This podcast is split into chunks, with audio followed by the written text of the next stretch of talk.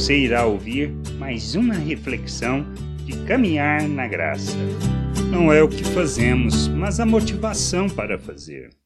Salomão, lá em Provérbios, no capítulo 21, versículo 22, traduz os ensinos de Cristo de uma forma muito clara. Como podemos ler? Todo o caminho do homem é reto aos seus próprios olhos, mas o Senhor sonda os corações. Não se trata do serviço de muito ou pouco, mas a motivação pela qual fazemos as coisas é que revela a quem e por que fazemos. Nossa vida não se traduz pelas obras para alcançarmos favores dos homens ou de Deus. Não se trata de nosso sacrifício para alcançar alguma coisa, mas a compreensão de que fomos alcançados por Deus, que recebemos da sua vida, que fomos abençoados por sua graça e pela salvação por meio de Cristo, que nos tirou das trevas e nos transportou para o seu reino para sermos seus imitadores. Fazemos as obras para que as pessoas vejam Deus. Praticamos a justiça, a equidade, somos generosos diante da necessidade alheia,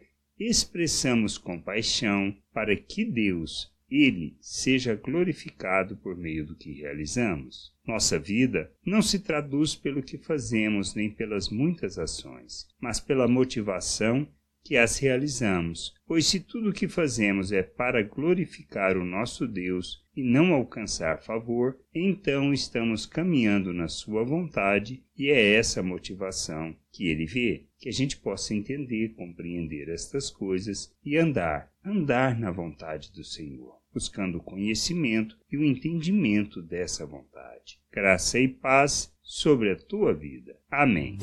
Não deixe de ouvir outras reflexões de caminhar na graça no agregador de podcast de sua preferência. Procure por Caminhar na Graça.